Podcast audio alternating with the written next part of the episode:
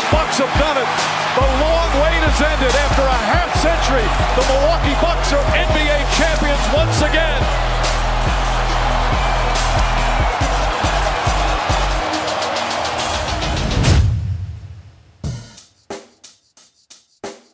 Check the mic and make sure it sound right, boys. Sean bienvenidos a un nuevo episodio de NBA 2 más 1, tu podcast de NBA en español. Mi nombre es Jacinto, Hachu, y como siempre me acompaña Fran. Hola, Hachu. Y bueno, hoy estamos en una nueva semana de 2 más 1. Hoy tenemos un, un pequeño especial, va a ser bastante rapidito, pero me parece que, que lo amerita. Así que, Fran, sin más preámbulos, comencemos.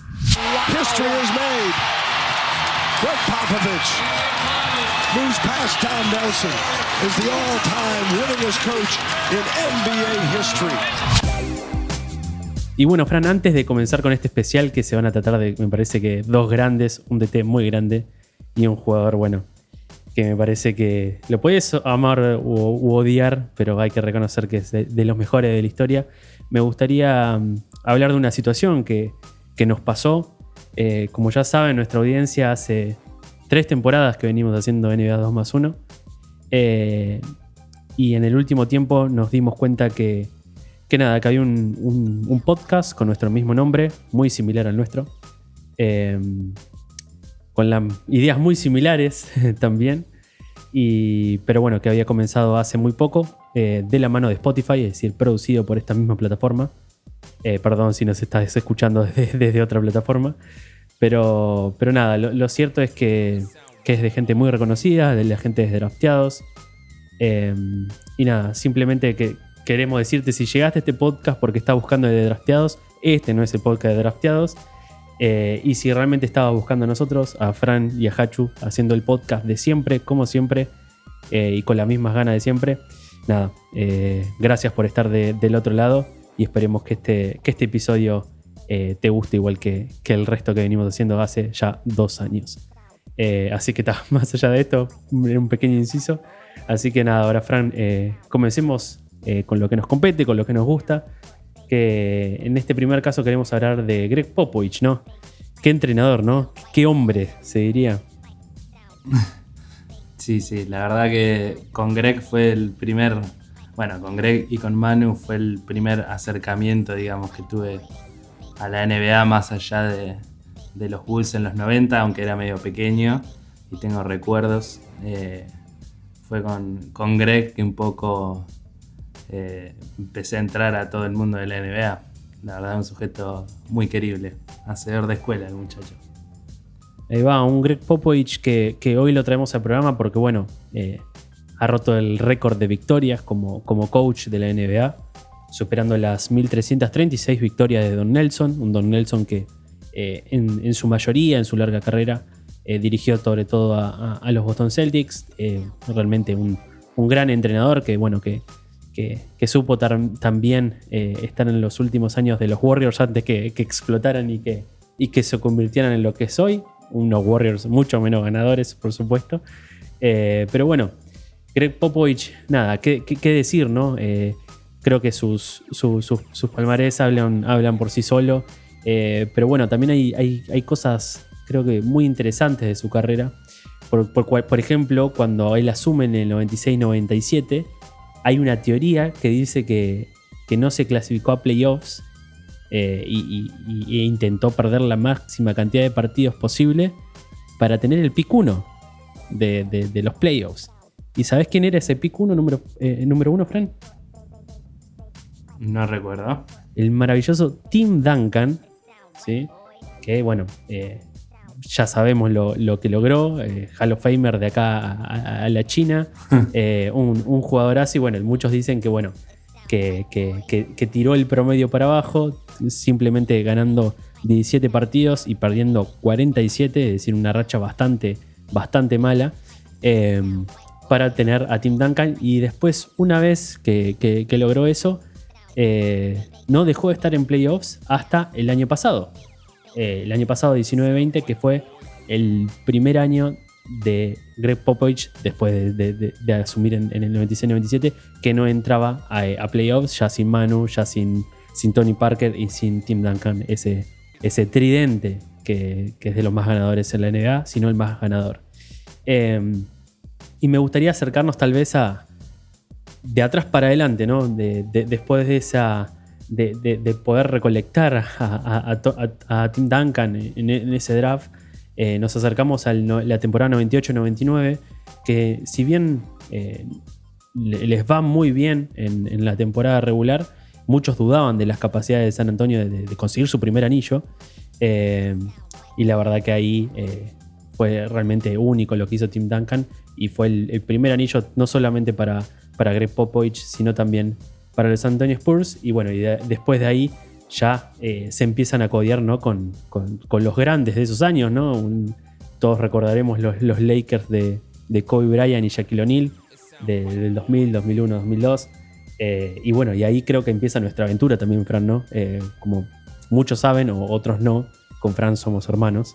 Eh, y creo que la mitad de Argentina o más de la mitad de Argentina se siente identificada que, que, que después de la llegada de Manu Ginóbili a la, a la NBA, eh, todo cambió en Argentina, ¿no? Eh, no sé si había un referente a nivel NBA, Fran, o a nivel básquet que impactara tanto, ¿no? Sí, creo que más allá de la figura de Jordan, que básicamente hasta casi que instaura la globalización per se, eh, y, y el buen nivel que tuvo la selección argentina, creo que lo de, de Manu Ginóbili, si bien ya había habido un- algunas experiencias aisladas de jugadores argentinos y es un deporte que, que en Argentina siempre se, se practicó mucho y tuvo buena base, sobre todo en ciudades como Bahía Blanca, Buenos Aires, Córdoba. Eh, creo que lo que desató Manu fue una, una locura. Si bien el tenis, por ejemplo, siempre tuvo exponentes, ni hablar del fútbol, en el básquet eh, nunca nadie llegó y rompió tanto eh, en, en la liga más poderosa del mundo como lo hizo Manu en su momento. Y ahí es cuando, cuando nosotros nos sumamos un poco a la, a la historia y a ser un poco contemporáneos de, de Greg Popovich y, y sus Spurs, que eso también es una particularidad, ¿no? Es cuántos entrenadores han dirigido un solo equipo, pero no un solo equipo porque, no sé, solo tuvieron una oportunidad, les fue mal y nunca más dirigieron.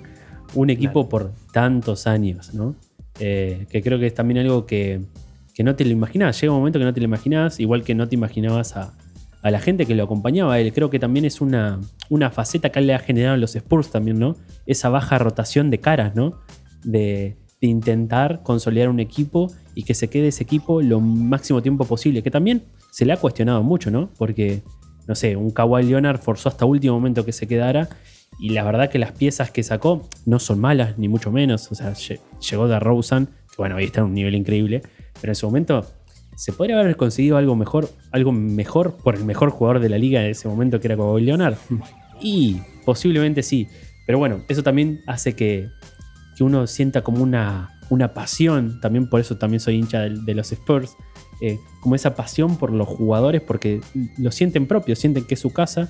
Uno nunca se imaginaría, no sé, a Manu Ginobili con otra camiseta que no sea la de los Spurs y a Tim Duncan y lo raro que fue a ver eh, a Tony Parker con la camiseta de los Hornets eh, en su última temporada. Fue, fue bastante fantástico, extraño, fue muy extraño. Eh, y bueno, y ahí es cuando nosotros empezamos a ver la NBA. Yo me acuerdo, Fran, de estar en el hospital de Ayacucho, Buenos Aires. Tenía algunos problemas de asma. Y, y estaba en la sala de espera y había un televisor chiquito arriba. No sé si te acordás, Fran, en el hospital, en el pasillito. Había un Sí, televisor arriba, bien chiquito. eh, y estaban jugando, no me acuerdo si era primero o segundo partido de, de- las finales de conferencia.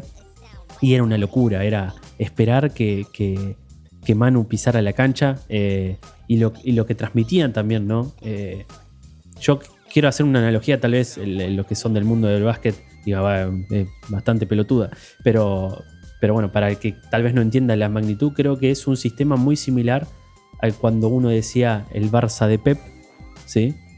Los Sports de Popovich creo que también van a marcar una historia. Creo que hoy no nos damos cuenta porque sigue hoy Greg Popovich eh, dirigiendo el equipo, pero ese, ese pase de más ¿no? que tenían los Spurs, que sigue intentando tener ¿no? con, con más o menos nombres, eh, pero ese, ese sistema que uno identifica muy rápido qué equipo es, ¿no, Bran? Totalmente, Hachu. Un equipo al que le ha dado su impronta, eh, que le ha llevado también muchas críticas en su forma más europea de jugar, sobre todo en el medio del show bien NBA que quizás daban sus contrincantes. Pero bueno, eh, creo que su fórmula habla por sí sola y su éxito y sobre todo en la consolidación del grupo, eh, como que todo a lo que él apunta trasciende siempre generalmente las fronteras del juego simplemente. Creo que eso es lo de las cosas más importantes que deja el legado de Popovich. Ahí va. Eh, y una vez que ya se forma este tridente, recordemos, campeón 98-99, eh, después ya pierde en primera ronda, que es algo que después le va a volver a pasar eh, en la 2013-2014 que sale campeón y al siguiente año de, nuevo derrota en la primera ronda. Se, ve que, los festejos se, le iban de la mano un poquito en la temporada siguiente, le costaba refletar. Eh, por eso tampoco nunca gana dos, anillos consecutivos. Es, algo más raro, vamos a ver después también porque había eh, buenos equipos contemporáneos en su momento. Eh, pero bueno, después de, salir campeón, pierde en primera ronda, pero después ya vuelve eh, a competir en finales de conferencia y en semifinales de conferencia, hasta que llegamos en el 2002-2003, que Manu no era, creo que no era una pieza fundamental del equipo, pero aportó lo suyo y sale campeón de la NBA por segunda vez en su historia. y ahí yo creo que ahí sí empezamos a ver un, creo que algo, único, me parece que, es que un equipo compita eh, a lo largo de 10 años seguido en el máximo nivel, que es muy difícil verlo en la NBA, porque es la típica frase ¿no? que, nos dicen, Fran, ¿no? la NBA es un negocio, ¿no? No te puedes enojar si te tradean, no te puedes enojar eh, si el equipo tanquea e intenta perder para, ir por un pick. Y, acá vamos a ver una seguidilla que me parece que, pocas veces se ha visto, tal vez en, los Bulls de los 90, eh, que ni siquiera, porque fue bastante intermitente cuando, cuando se retira Michael y vuelve, etc. Pero vemos eh, campeón de la NBA 2002-2003, derrota en semifinal de conferencia al siguiente año, la 2004-2005 vuelve a ganar, eh, después derrota en semifinales de conferencia, después 2006-2007 campeón de la NBA, que ahí es, muchos dicen que, que ese MVP de las finales debería haber sido para, para Manu Ginobili, lo cual concuerdo bastante. Eh, después tenemos 2007-2008, final de conferencia. Ahí tenemos un bajonazo 2008-2009, primera ronda. 2009-2010, semifinal de conferencia. 2010-2011, primera ronda. 2011-2012, final de conferencia. 2012-2013, finales de la NBA eh, contra Miami Heat. Y 2013-2014, campeón de la NBA. O sea, un equipo que, te competía todos los años, ¿no?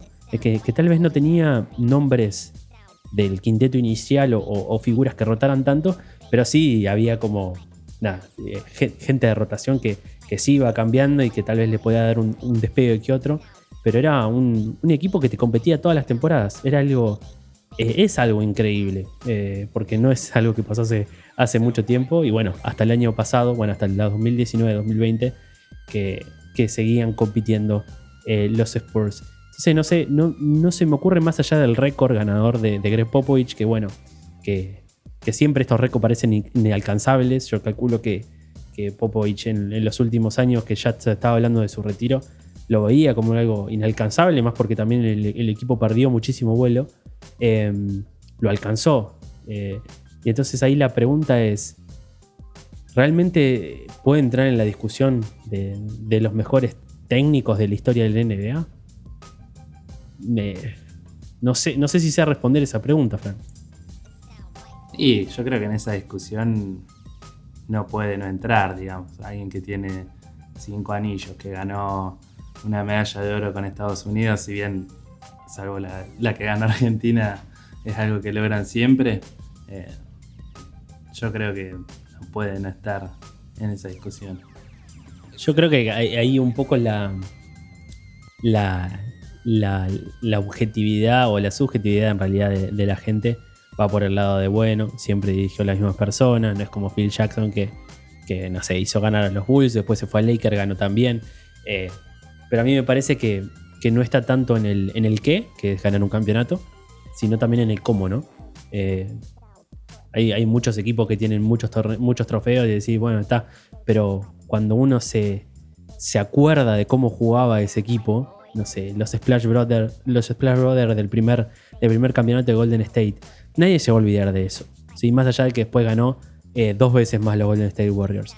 Eh, pero lo que queda en, la retina, en la memoria, es el, sistema de juego, lo que transmitía. No estoy diciendo que, los, Bulls de Phil Jackson no transmitían nada en absoluto porque, porque estaría mintiendo, pero me parece que, es digno de, admirar lo que ha generado Greg Popovich, el legado que tiene eh, y nada, y el poder tenerlo todavía, todavía en la cancha también es un, es un privilegio. Ojalá tengamos la suerte de, de- de- verlo. Eh, es medio difícil ir hasta Texas eh, viviendo acá en Sudamérica, pero nunca, nunca digas nunca. Y la otra cosita que quería decir antes de cerrar con el tema de Greg Popovich es que eh, emergen candidatos, ¿no? Emergen candidatos por, para ocupar su banquillo. Greg dijo que quería estirarlo por lo menos hasta, hasta los Juegos Olímpicos. Los Juegos Olímpicos ya pasaron. Y bueno, se ha hablado bastante de Becky Hammond, se ha hablado bastante de Tim Duncan, de Manu Ginobili, que ahora está metido nuevamente en, en- los Spurs. Y el último nombre que ha salido es Quinn Snyder, ¿sí? que emerge como candidato de Greg Popovich. Eh, nada, me parece que, que- que es, un, es un buen perfil, que ya conoce eh, a la franquicia, eh, porque formó parte del 2007-2008 como, como head coach de los Austin Toros, equipo afiliado de la, de la G League, de la Liga de Desarrollo. Eh, entonces, Mark Stein, el periodista muy reconocido, es el que, es el que le mete entre los candidatos. Yo conociendo un poco la cultura de, de, los Spurs, me parece que, que sí, debería ser alguien posiblemente como, como Quinn, que, que- que ya conoce la franquicia, o alguien que ya esté trabajando de la mano con Greg Popovich, como puede ser eh, Vicky Hammond, que bueno, ahora dejó, dejó su rol para firmar por la, por la Liga Femenina, o eh, alguno de sus asistentes, me parece las opciones más obvias. Em, así que nada, eh, cerramos esta parte de Greg Popovich y pasamos a la parte que nadie quiere, pero necesitamos, Fran. Vamos. Bienvenidos al espacio publicitario de 2 más 1. Cada vez estamos llegando a más personas con este podcast y queremos seguir entregando contenido de calidad que hoy realizamos con el esfuerzo de muchos colaboradores. Por eso, hasta que nos llame Leo Montero, te proponemos algo. Seguinos en Instagram como NBA 2 más 1, donde podrás encontrar el link a nuestro cafecito y apoyarnos económicamente. También, si tenés o conoces a alguien con una marca y querés que sea el sponsor del programa, contactanos por MD también en Instagram. Sigamos creciendo juntos. Y bueno, Fran, volvimos y ya hablamos de un DT que marcó una, una época, que sigue marcando una época. Vamos a darle la, No me la- lo jubiles, pobre la, Greg. la derecha a, a- a Greg. Eh, y bueno, tenemos que hablar de- del hombre récord, que, que tal vez no está pasando sus, sus mejores días en cuanto a lo colectivo, ¿no? Pero, pero acá ha superado el récord de eh, el mayor, el máximo anotador de la historia de la NBA. Acá voy a aclarar algo, porque una cosa es el récord NBA, que el récord NBA solamente contempla eh, los puntos metidos en regular season, es decir, no cuenta playoffs. En lo que sería regular season, LeBron James es el tercer anotador de todos los tiempos, con 36.900 puntos aproximadamente. Esto obviamente cambia noche a noche que juegue LeBron James, obviamente siempre mete algún punto, eh, que está por pasar a Carmalón, eh, pero contando playoffs, LeBron James se convierte en el máximo anotador de la historia, superando los cuatro- 44.149 puntos que había conseguido Karim Abdul-Jabbar. Eh, creo que totalmente impensado, ¿no? Algo que una persona llegue a esas cifras, creo que para cualquier eh, fanático de la NBA en los 2000, nadie te lo hubiese creído, ¿no? Sí, sí, es inhumano.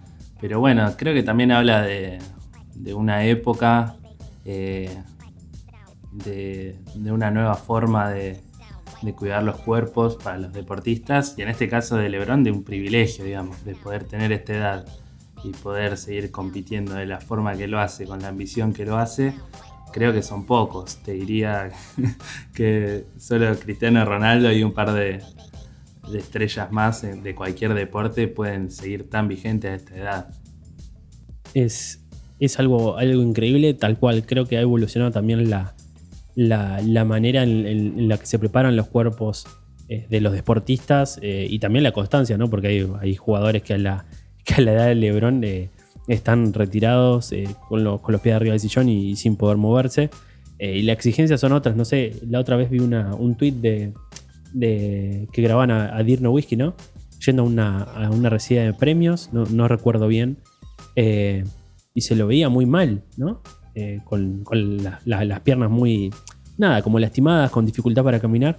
Y es realmente un, un nivel de exigencia que, que vos decís, bueno, sí, eh, laburan 10, 15 años, pero la intensidad con la que juegan estas personas, hay que aguantar, loco. Eh, No, sobre todo gente que tiene el cuerpo como, como Nowitzki y eso, son tan altos que nada, es, Claro. es difícil. Encima que se están ahí fajando ahí abajo, eh, sí, es como Batistuta, que no, Eh, claro. Las rodillas, los tobillos que le hace, como si estuviera mezclando cemento, el ruido que le hace, dice, no puede ni caminar.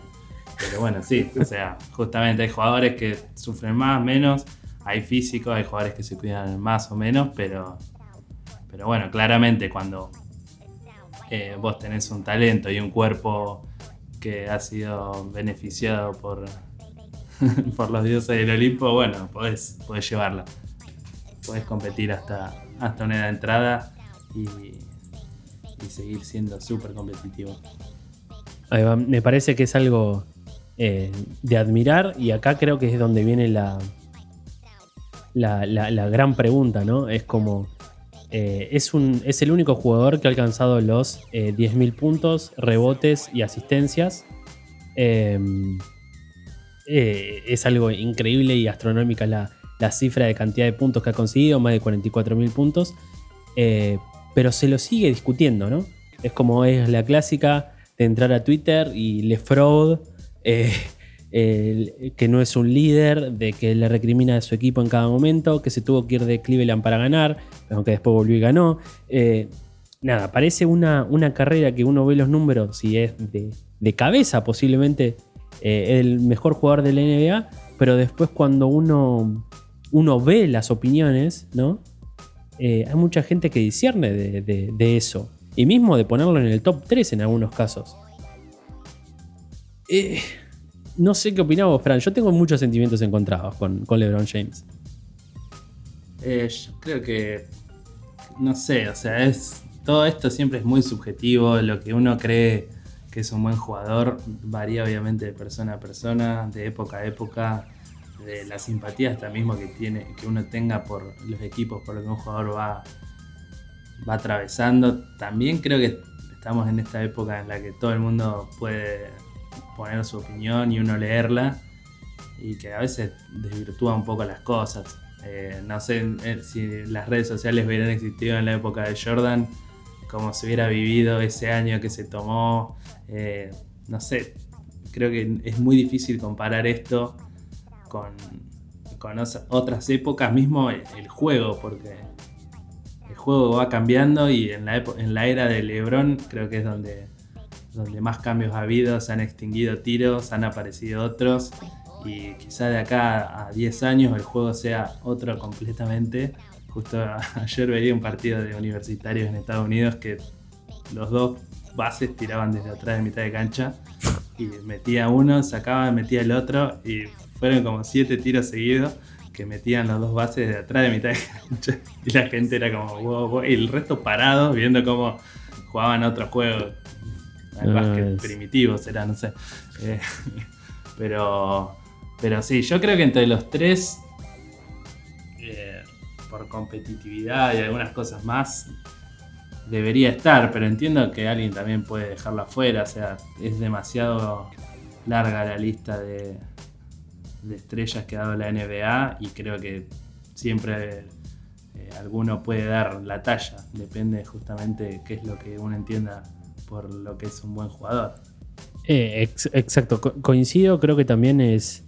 eh, creo que uno, uno piensa, ¿no? Como, como fanático de, de- del básquet, eh, uno siempre también intenta asociar su pasión a un equipo, ¿no? Eh, y los cambios que ha tenido Le- LeBron, su decisión de ir a Miami, que creo que fue la que más, más lo marcó, ¿no?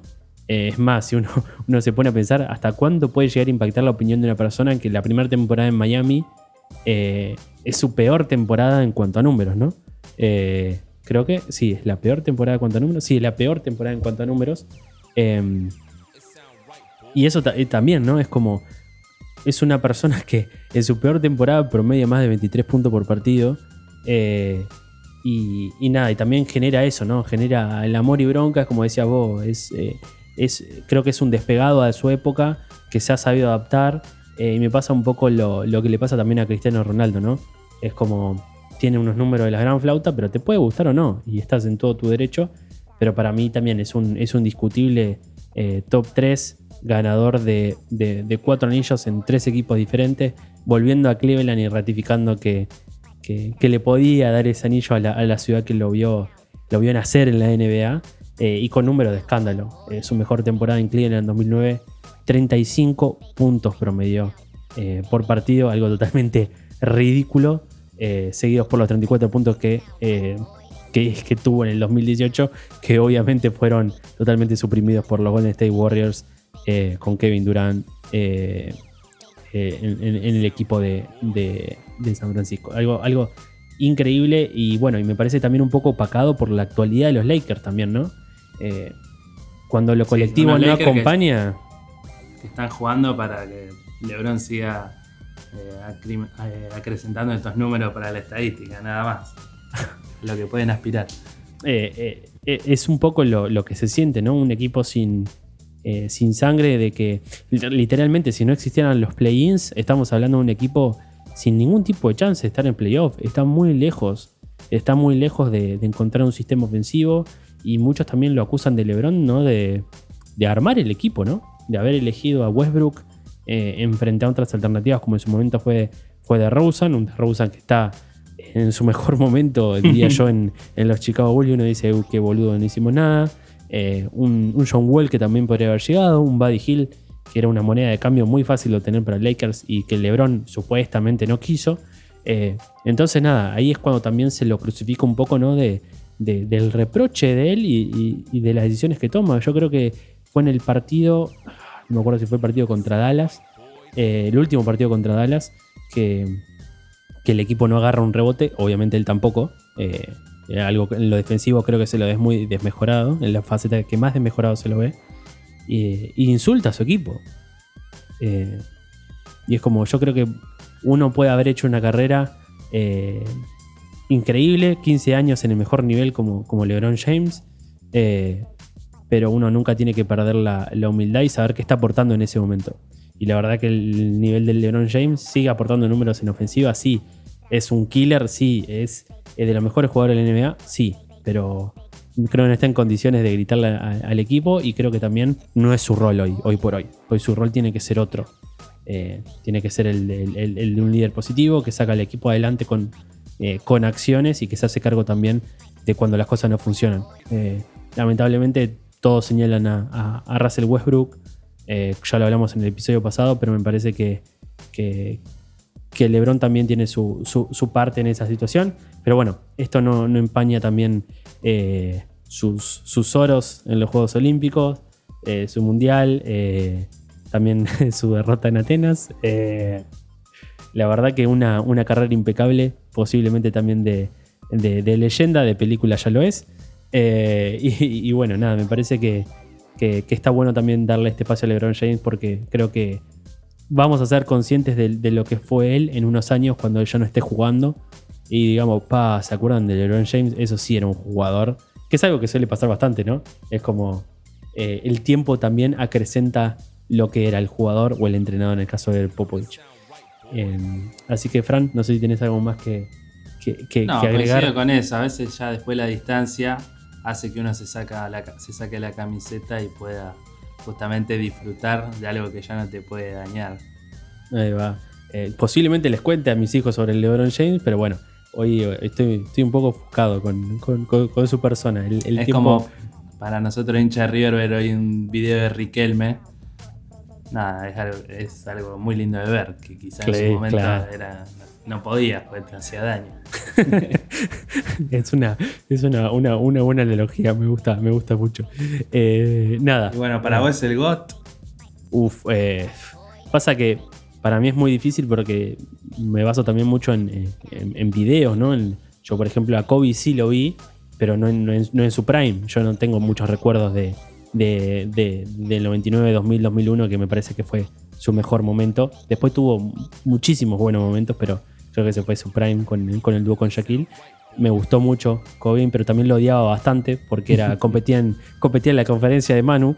Eh, entonces no lo quería, no lo quería nada. Pero yo si tuviera que poner top 3 de, de- de jugadores que vi yo, posiblemente pondría a Stephen Curry, eh, a Kobe Bryant y a Kevin Durant.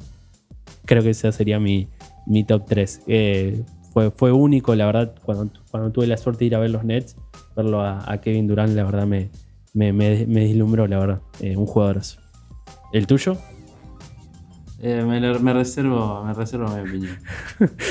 Manu Ginobili, eh, Fabricio Berto y Luis el Escola. Colo Volkowicz, con sus dos partidos en Boston Celtic. Me encanta, me encanta. Perdón, Colo. por completo. Si está, si está mirando esto, Colo, es eh, un chiste. Si estás escuchando, este es, es un chiste, una bromilla. Well, my teammates congratulated me um, after the game. Um, my mom texted me. Um, you know, I believe she hit me at halftime. I seen me after the game, but um, I mean, it's just it's, it's just pretty Así que nada, queríamos hacer este, este pequeño especial eh, sobre Greg Popovich y eh, LeBron James porque nos parece que, que- que- que lo ameritaba. Eh, ahora estamos por, por entrar en lo que es el cierre de la regular season y vamos a tener muchísimas noticias. Pero bueno, espero que hayan disfrutado este episodio de NBA 2 más 1, tercera temporada. Y bueno, hasta la semana que viene.